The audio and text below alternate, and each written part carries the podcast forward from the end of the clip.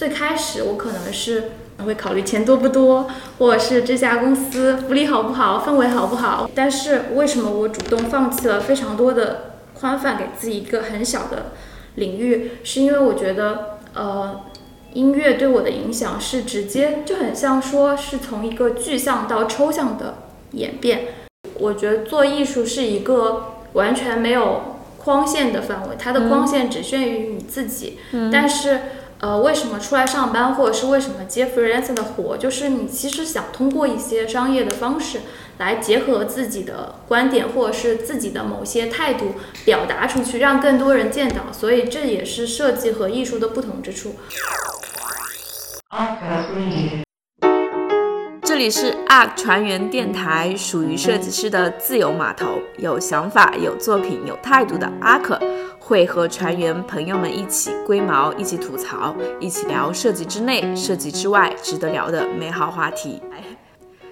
大家好，好久不见，时隔三个月，我们的电台 正式回归，我特别想笑，呃。怎么说？就是我们电台从一八年八月，然后到现在已经做了二十五期，怎么才二十五期？那由于我们比较懒，然后内容更新比较缓慢，主要是因为收听量一直徘徊不前，所以，嗯，其实我们想要做一个电台的二点零，所以这一期呢，我有两个目的，一个是介绍我们的新电台主持人。还有一个呢，就是想要通过这档节目向大家征集对我们二点零的一个期待啊，比如说大家想听什么内容或者什么话题，以及任何建议都是可以在电台的评论区留言的，或者在本期 note 里查看阿克小助手的微信号，加入我们电台粉丝群留言给我们，然后呃被选中的呢就被选中了。等一下，被选中了哦！被选中了，我们还有礼物啊！我们还准备了一个阿克的盲盒，然后也希望大家可以给我们意见。呃，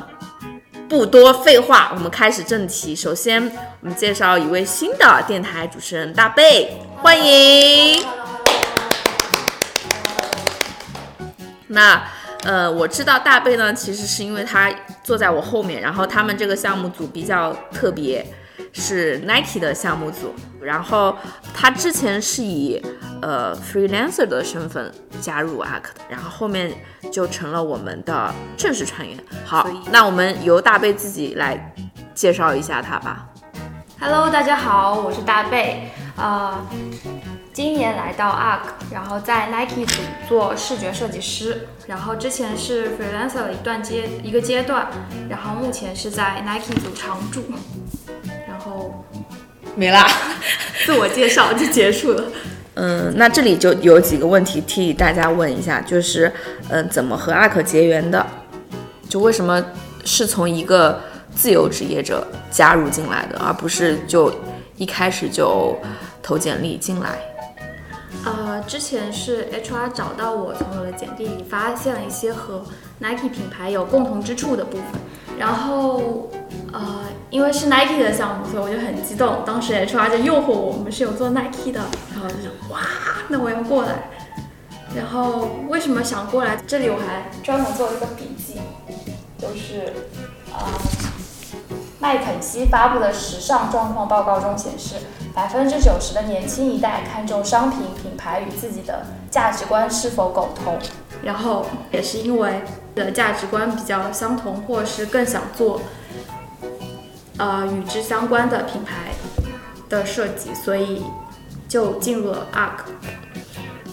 OK，对，呃，因为我之前有听你说过，你把自己定位在潮流时尚行业，这也呃，因为我第一次有听 ARK 的设视觉设计师把自己定位在这个赛道，我不应该用赛道吧，或者是有这么精准的一个定位。那我想问一下。嗯，这个定位和其他的做产品的 UI 设计师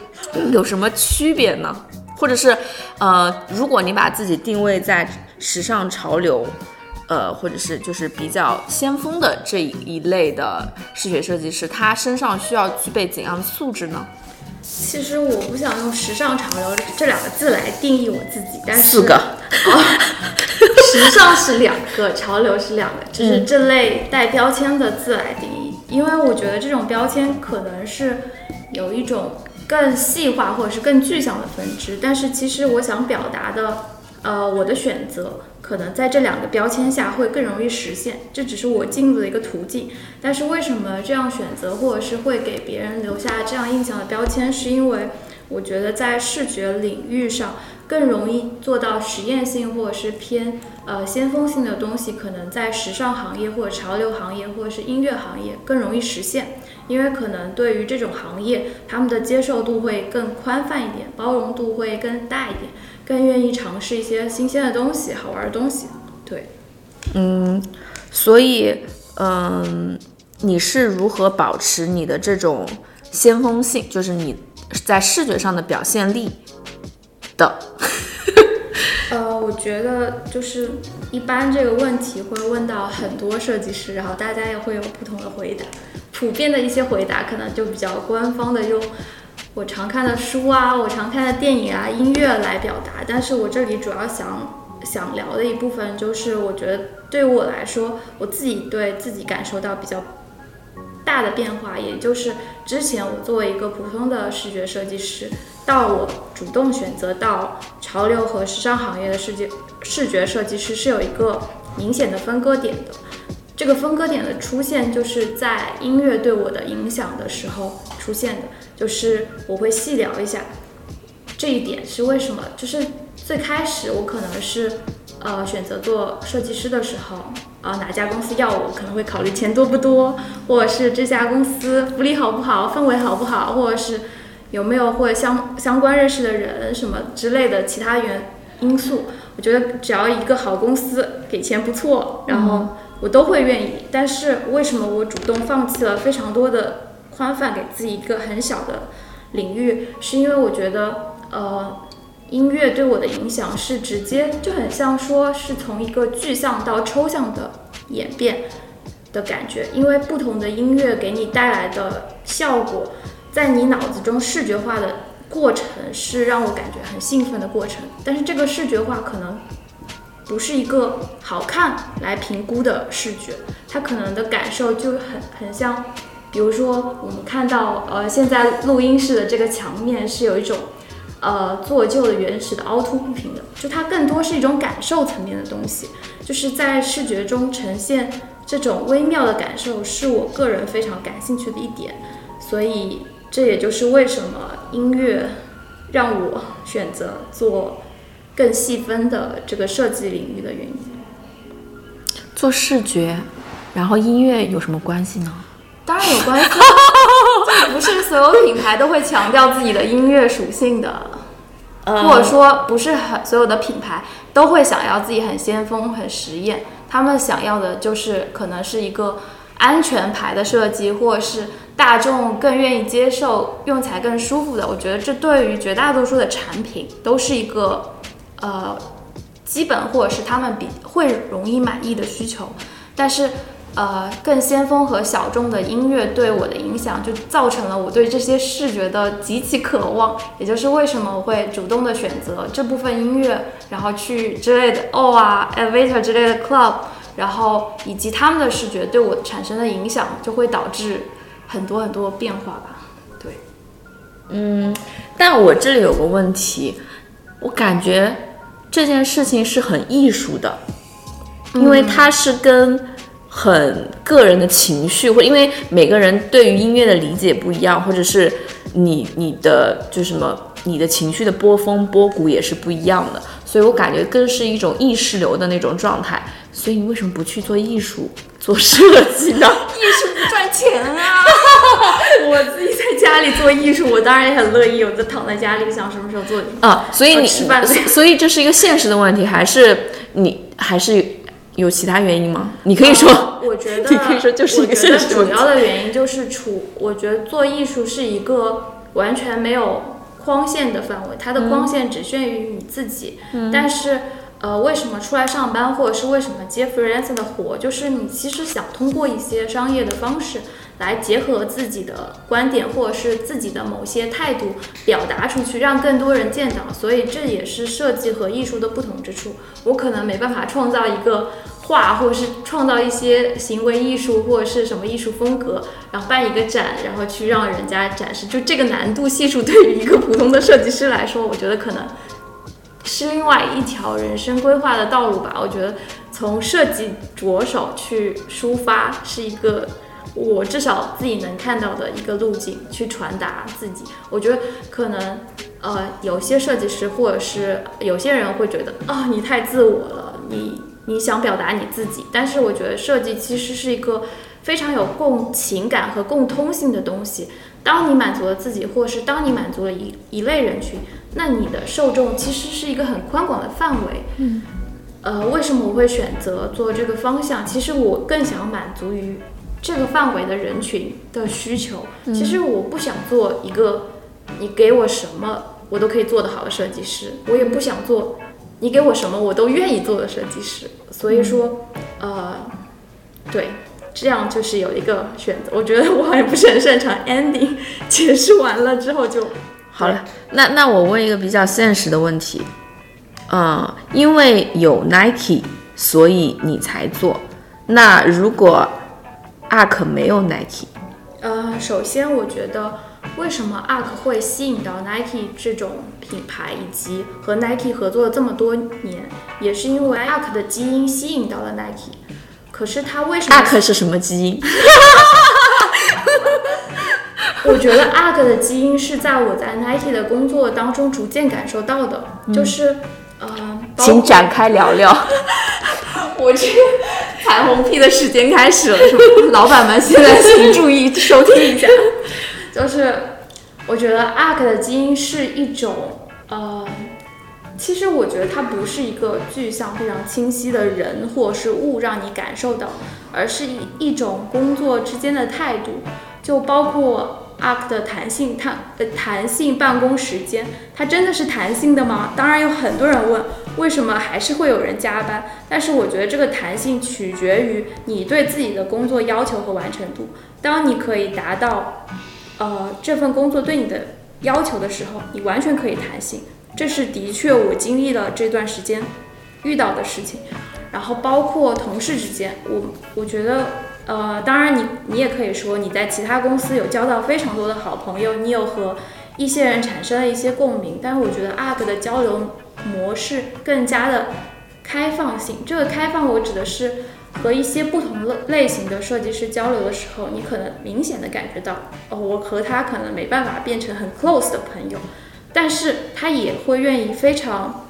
开放的心态分享给你很多知识，我觉得这是我在其他公司没有感受到的氛围。就是很多人会愿意把自己知道的东西守在自己的那小框框里，不舍得告诉别人。但是这种感受我好像没有在 ARK 体验过，所以我觉得这也是很难得的一部分。嗯，我有一个对你经历比较好奇的一点，因为我是一毕业就工作，然后。嗯，我其实没有经历过，就是比较 free 的状态，就是从一个组织到另外一个组织，你知道吗？嗯，然后我也没有说实，我我没有实习经经历，就直接就过来了，就是嗯，所以那种嗯，确实是机构或者是组织给我的感觉是很强烈的。然后我知道你之前有。有自由职业一段时间，嗯，然后因为疫情不止一段，因为疫情的原因，我身边也也陆陆续续有一些人从，呃，组织或机构，然后就自己出来做了，就是，嗯，我想问这个心态的过程是什么？就是为什么会选择自由职业？然后自由职业和你依附在一个组织下的这个状态是有什么不一样？因为我知道听我们节目的人有很多都是学生嘛，嗯，所以他们在就是选择到底你依附还是不依附，或者是你是自由还是不自由的，这个我觉得大家还是是有疑问的。我觉得其实绝大多数人对于 freelancer 最开始的就是一个恐惧，哦，我的钱不是每个月按时打给我了，我很恐慌。要是我这个月没有拿到 case，下个月也没有，会怎么办？但是我最开始进入 freelance 的状态，其实不是我主动选择的，就是我我进入 freelance 的状态，是因为当时我就职的一家杂志倒闭了，然后呢，它是有一个逐渐倒闭的过程，所以它是。呃，他就跟我提能不能把我的合同转成 freelance 的状态，我当时太高兴了，因为我想做 freelance 很久，我没有一个长期的 case 可以支持我，想说这是一个很好的开端，所以我相当于有一个固定的 freelancer 的工作。哎，那我问你，刚刚有说你太开心了，因为你一直想做 freelancer，为什么？你没有过吗？因为我都说了，我是从一个组织到另外一个。是你没有过这种想法吗？每天躺在家里可以办公，然后还每个月有薪水，然后想去哪儿就去哪儿，可以在每个地方办公。你没有这种欲望吗？嗯，可能阿克太自由了，是吗？相对来说，其实我，我觉得你刚刚说的那个恐惧我是有的，因为可能我从小接受的教育。或者生活环境就是，啊，找一个稳妥的工作啊，或干嘛的。就是虽然我并不觉得做咨询是有多稳妥的事情，嗯，但是我还是觉得比起 freelancer，嗯，就是就 freelancer 的工作确实是感觉不确定性是更强的，嗯，所以。对啊，就是你刚刚只说到了 freelancer，他他可能，比如说你睡觉的时间啊，或者是你吃喝的时间，它是一个很 free 的状态。嗯，除此之外，你觉得 freelancer 还有什么样的属性吸引你？嗯，我刚刚说到我是怎么进入 freelancer 的状态的，嗯，当时是有一个这样的长期的 freelancer 的。工作可以做，但是我可以在家做。其实这个状态对于普通人来说不算是一个 freelancer 的进入 freelancer 的过程。嗯，但是之后我又接触了，因为大家知道我是一个设计师，同时我又没有一个坐班的工作，就会有之前的同事介绍越来越多的工作给我。然后在衔接这些工作的时候，我就慢慢的发现自己变成了一个彻底的 freelancer 的工作。我觉得这份工作还有一个特别好的点就是。它让你有恐慌感和快乐感并存的时刻，因为我觉得恐慌也是一个非常重要的点。就当一个设计师一直处于一家公司，或者是在一个公司处于一个比较平稳的状态，就是的时候吧，我会觉得会皮掉。我不知道你们知不知道这种，就是这个词，他可没有皮调 的状态。我觉得这个皮调是指一种心态，这个心态可能是指的哦，我可以很轻松、很稳妥的知道我可以怎么做，以及我知道未来做哪些事情。太舒适了吗？啊，我觉得舒适算是其中的一个褒义词，但是皮调更算是一个贬义词。这个皮调指的是他在这个公司进入了某种。他可以通过各种手段让自己变得更轻松，以及他不愿意接受更多挑战的一种手法或者手段。然后，首先我非常不喜欢这种皮调的人，其次我不想让自己成为这种皮调的人，而且我觉得很多人进入这种皮调的状态是不自知的，就是可能周围已经都是一帮十年或者是。六七年的老朋友在一起工作，做的工作内容可能又非常相近的时候，他们可能会习惯性的沿用之前的做法，或者是习惯性的沿用之前的工作方式。就这个状态里面，革新就是一件很难的事情，除非这些人都把革新作为一个共识。如果他们做的工作类型又非常的重复相似的话，就是这种状态会。被一直延续，甚至会形成职场的圈层文化。当然，我在不同的公司也遇到过很多种这样的氛围。然后，这是一点，还有一点，我觉得 freelancer 因为这种恐慌感会给你制造非常多的学习动力。嗯，我觉得，以及是我之后为什么会反复的 freelancer 的时进入 freelancer 的时期，也是一个很重要的原因。因为我觉得 freelancer。的时期，我学到的东西远远大于我在工作状态学到的东西。嗯，我觉得为什么说远远大于呢？因为工作状态的东西学到的东西是一些，呃，我不能说是少，我只能说是在你刚进入职场前期或者是刚进入一家公司前期可以大量获得的东西，但是当你进入一家公司时间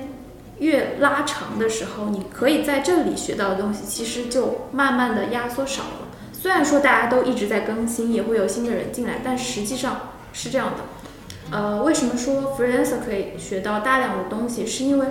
我个人是会对视觉表达的方式非常感兴趣的人，以及我有很大量的 freelancer 时期，我可以每天听十张专，看两个电影，或者是一周追完一个美剧。当然，你听上去这些东西好像是一些娱乐性的东西，但是这个美剧、这个电影、这个音乐其实可以拓展到更多的范围。比如说，这个导演他的风格，这个音乐他的表达东西，包括很多音乐人也做了很多 VJ 啊视觉化的东西，它其实可以延伸到各种领域。然后在这些领域里，我甚至学了编程表达视觉的方法，然后也学了 P5JS，然后。然后还接触了 Touch Designer，其实这是正常一个视觉设计师在工作中都很难接触到的东西。但是如果你有很长的 freelancer 时间，你就可以按照自己的兴趣触点无限的延伸，这也令我非常快乐。就比如说，如果有人每个月都给我打钱，让我做自己想做的事情，这可能是我 理想的工作。对，嗯，你觉得做一个？像你刚刚说的那种状态的 freelancer，呃，他会遇到怎样的挑战，或者是哪些人不适合做 freelancer？我觉得，比如说，嗯，我个人是一个很愿意自己学习，超过别人教给我的一个性格。就是我觉得主动探索对我来说是一个很兴奋以及发掘新的东西的过程，但是被动的教学就有一种。可能是我自己性格有点叛逆，就是我必须学会，就有种上课的感觉。我不喜欢灌输的知识进来，我喜欢自己去拓展。而且那个拓展拓展到哪里，自己可能也没办法把控的时候，是我很兴奋的点，或者说它触及到了我的一个知识盲区，或者是我理解的圈层外，是我一个很喜欢的部分。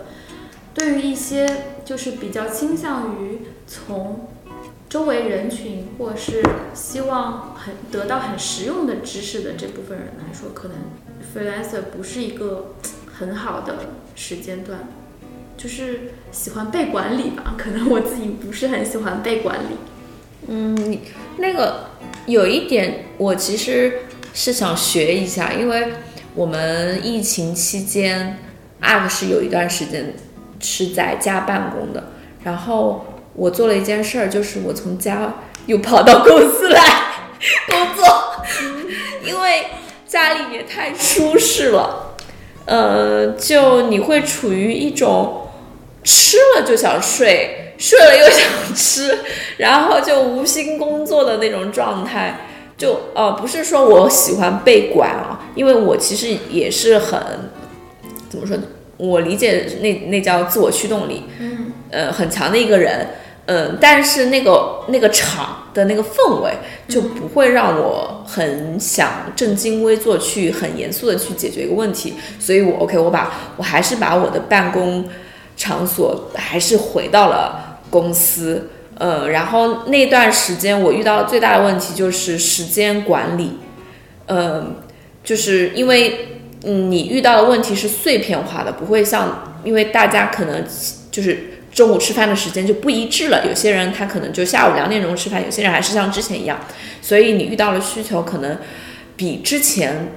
就是要要更随机，然后我我就不知道怎么去集中解决这些问题了，所以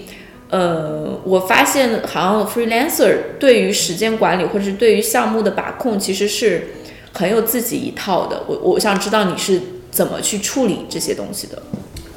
对于时间管理，就是因为你的 case 来之不易，所以你必须在 deadline 之前让客户满意。就是我其实是一个很日夜颠倒的人，然后包括我 freelancer 接的几个 case，其实都是偏呃时尚或者音乐行业的人，他们其实也是一群非常日夜颠倒的人，所以我经常会。一直半夜工作，可能三四点、两三点，一直会给修改意见以及讨论。就这个过程对我来说是没有什么难度的，以及交完了之后，你就随便什么时候睡觉、吃饭或者是干任何事情。就是我觉得时间管理取决于你想不想继续 Freelance。如果你失去了一个，就是这里就涉及到了一个危机感，因为 Freelance 的危机感是非常强的，因为有些 case 时间很短，比如说你两周你交完这个东西，你可能会空三周，那这三周的时候你就会想。那我下一个 case 是什么时候来？就你在思索下一个 case 会什么时候来的时候，你就会珍惜朋友圈的每一个人，你之前工作的每一个同事，以及可能会给你带来工作机会的人。就是我觉得在一个正常工作的状态，不会那么珍惜朋友。在 freelancer 的时候，我真的想和我每一个朋友变成深层次的好朋友。从从从朋友变成合作伙伴，对，然后就很想和人家蹦迪的时候，哎，你们公司有没有什么活可以给我介绍介绍？对，就是会危机感强烈到你非常愿意接触，就因为我对自己的限制，所以导致了我一定会拒绝。比如说哪个餐厅抛给我一些啊，你帮我设计个菜单吧，我肯定会拒绝。就是有选择性会让我的作品集更 focus 在一个方向。这也是其实对于刚呃进入职场的学生，或者是呃做做了一些呃实习的学生一些参考方向，就是当你的作品集或者是你的履历更加集中，其实我对我来说是集中在领域，但是对不同人可能集中在行业或者是集中在呃你的职位，其实都是一个很好的让你在这个领域变成。呃，更好的一个方式，就因为你越 focus，你越细分，就会让你越在这个细分领域越专业。对，当和你专业相同的人碰到你的时候，他就会第一选择你，所以这也是一个优势。嗯，既然 freelancer 有这么多好处，或者是跟你性格有那么多 match 的地方，那你为什么又又跑来 arc 了呢？我觉得。有一个原因，我之前提过，是因为 Nike 的项目嘛，嗯因为可以接到 Nike 的私活的机会毕竟不多。还有一个原因，就是因为你朋友有限呐，你即使蹦迪的时候交朋友，你认识的朋友圈还是那些人。当你想拓展更多人的时候，这样说的像我来 ARK 找的是为了我未来找更多，其实不是这样的，主要是 ARK 的公司氛围。你你这个转的也太生硬了。说实话，我因为是作为一个 freelancer 以及频繁跳槽、接触不同品牌和公司的人来说，ARK 的确是一个人间净土吧，就是一个非常难得的地方。包括我之前呃也听过很多同事问 Flora 为什么可以在呃这家公司做这么久，以及为什么可以这么 focus 在就是这么专注，以及。包括愿意牺牲很多自己的时间去精进，去和别人呃交流，就是嗯，在工作和家庭的生活比重中，工作占了这么多比重，他也愿意接受，以及他的状态都非常好。然后他说了一句话让我很感触，是因为他说他很珍惜。我觉得其实我很能理解“珍惜”这两个字的重要性。因为当你经历了社会的磨练之后，你才知道阿克这样阿克这样的公司氛围是非常少见，非常非常少见。啊，这里想补充一点吧，呃，比如说做电台这件事情，或者是二点零这件事情，我觉得，呃，就之前 Flora 也说过，就是你想尝试的事情，没有比这里更能够让你尝试的了。可能很少有机会可以公司腾出一些资源让你做这件事情，呃，所以所以大家赶紧把你们的意见给我，我会精进这个电台的。我以为是打开手机搜索 ARK 在招职位，没有没有没有没有没有，就是。嗯，其实我也听到过一些关于二点零的一些意见，比如说基于大家不同的需求，我们可能可以会开辟不同的板块，这个板块可能会，呃，它的属性或者是调调完全不一样。嗯，然后 Flora 也这里介绍一下啊，Flora 是我们 ARK 的一个呃创意总监。嗯，对。他也说过，是不是可以尝试一些挑战，比如说周更？周更是我完全你竟然敢说了！对，就是我我是大家知道吗？在节目开始之前，Gigi 在大纲上把周更划掉了。对，因为周更这件事情是我想都不敢想的一件事情，这就意味着你每周都有吸收且有成型的产出，呃，然后把这个东西整理好，然后就是控制，保证质量的向外输出。我会觉得，倒不是说做这件事有多难，而是这个事情对我自身的要求是非常高的，所以我划掉了。我之所以想要更精进的做二点零，不仅仅是说我希望把更好的 ARC 展现出去，其实我也希望电台二点零是对我自己的一次升级。所以，如果只是闲聊的话，我当然不是说闲聊不对，对我来说是没有挑战的。就就带一张嘴，然后来到录音室来录一下，然后随便搞个话题，我觉得这是没有挑战的。就是如果没有挑战的事情，我为什么要持续做？你看已经做了二十五期了，对吧？我为什么还要再做一个二十五期呢？我当然是希望未来的二十五期可以给我挑战，且这个挑战能够 让自己我也成为 二点零的积极，你懂吗？OK，所以那大贝为什么要来电台做做电台主持人呢？你对这个电台的期待是什么？为什么会加入我们？我先回答第二个问题，是因为我从小就是一个电台的忠实听众。我从上学时期在听上海的朋友应该知道叫动感一零一，然后呃上大学之后，最早的电台那个时候还不叫播客，不叫 podcast，是就是叫那个第算是中国第一波第一波播客节目叫糖蒜广播，我不知道你们知不知道。然后这个节目后来好像也快黄了，或是接近于倒闭的状态。就是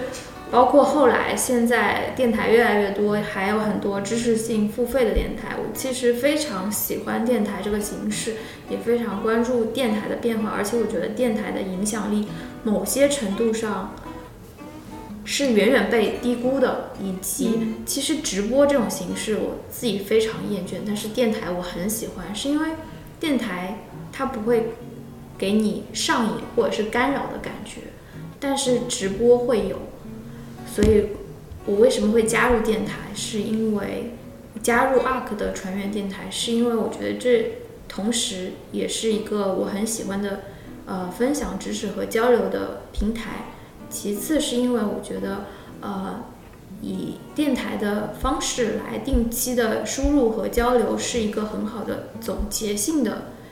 阶段，以及审视自我的一个阶段。嗯嗯，好的，那本期节目就到这里啦。如果你喜欢我们的节目，可以在网易云音乐、喜马拉雅、小宇宙、荔枝、蜻蜓 FM 或者 Podcast 平台搜索 ARK 船员电台 ARK 船员电台，订阅收听。如果你想要了解更多，可以在微信公众号搜索 ARK 创新咨询，关注我们。感悟设计之内的，发现设计之外的。这里是 ARK 船员电台，我们下期再见。